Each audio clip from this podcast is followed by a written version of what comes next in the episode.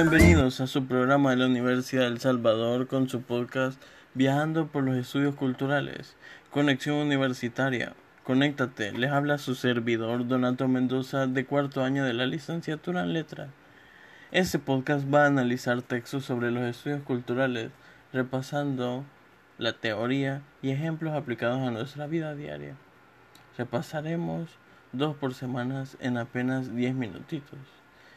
Y antes de comenzar quiero dar un fuerte agradecimiento a Héctor Mancía y Roberto Reyes, mejor conocido como Chomito, quienes me permitieron usar la música del intro del programa, de lo que alguna vez fue piroquinesia. Saludos. Y comenzamos con el relato del libro El héroe de las mil caras, el capítulo El prólogo del autor Joseph Campbell.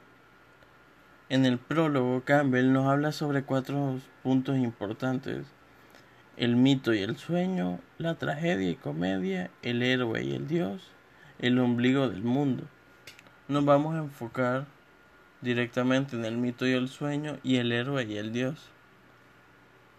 Comenzamos que los llamados ritos de iniciación, que ocupan un lugar tan, tan prominente en la vida de las sociedades primitivas, ceremoniales de nacimiento, nombre, pubertad, matrimonio, entierro, se distinguen por ser ejercicios de separación formales, usualmente severos, donde la mente corta en forma radical con las actitudes, ligas y normas de vida del estado que se ha dejado atrás.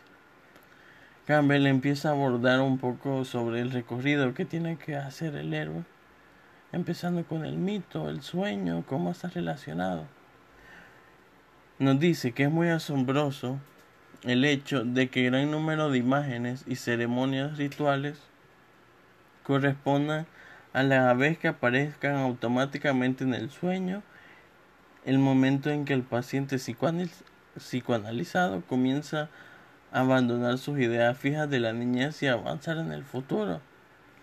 Para Campbell menciona los teóricos de la psicoanálisis que son Freud y Jung y retoma un poco de su teoría. Nos sigue hablando Campbell. La figura del monstruo o tirano, conocido en las mitologías, en las tradiciones populares, en las leyendas, hasta en las pesadillas de todo el mundo, sus características vienen a ser esencialmente las mismas es aquel ser avaro que atesora los beneficios generales, es el monstruo ávido de los voraces derechos del yo y los míos. Puede ser nuestras luchas contra la sombra, como nos decía yo. El sueño es el mito personalizado. El mito es el sueño despersonalizado. Tanto el mito como el sueño son simbólicos, del mismo modo general que la dinámica de la psique pero en el sueño las formas son distorsionadas por las dificultades peculiares a las que sueña, mientras que el mito, los problemas y las soluciones mostradas son directamente válidos para toda la humanidad. Para ir terminando, en esta parte entendemos por qué siempre está presente el héroe. El héroe puede ser hombre o mujer que ha sido capaz de combatir y triunfar sobre sus limitaciones históricas, personales y locales y ha alcanzado la forma humana generales, válidas y normales. Y hoy abordamos un poco el héroe y el dios. En el texto encontramos la hazaña de varios personajes, el héroe del cuento de hadas que alcanza un triunfo doméstico y microscópico, mientras que el héroe del mito tiene un triunfo macroscópico, histórico o mundial. Tenemos también varias leyendas o mitos, como lo quieran tomar, de los seres como Buda, su maravillosa enseñanza de la buena ley. En el occidente lo que ha sido el decálogo de Moisés. En los griegos también con las hazañas de Prometeo. Los romanos con Eneas después de la partida de Troya. Y así nos vamos encontrando diferentes héroes en la religión política o a nivel personal. todos esos héroes comparten unas mismas características que las podemos analizar en el psicoanálisis gracias a los arquetipos.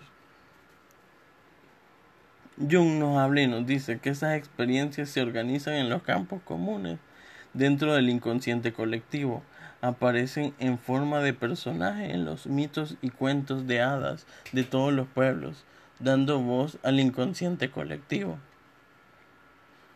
En el inconsciente colectivo es donde podemos encontrar todos esos arquetipos, como el del padre, la madre, el héroe, el dios, entre otros. El héroe. El héroe es la figura de poder que se caracteriza por la lucha contra la sombra, es decir, que mantiene a raya todo aquello que no debe invadir la esfera social para, para que no se vea perjudicado. Además, el héroe es ignorante, ya que su determinación lo lleva a no pararse a reflexionar continuamente acerca de la naturaleza de la que combate. Y el héroe siempre va a estar acompañado de aquel sabio, de aquel ser que le va a dar las herramientas necesarias que él tiene, lo ayuda a descubrir y sigue su camino.